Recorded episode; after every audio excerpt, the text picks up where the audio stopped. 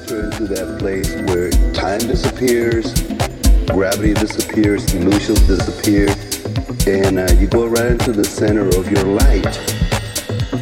And that's the only place to really hang out.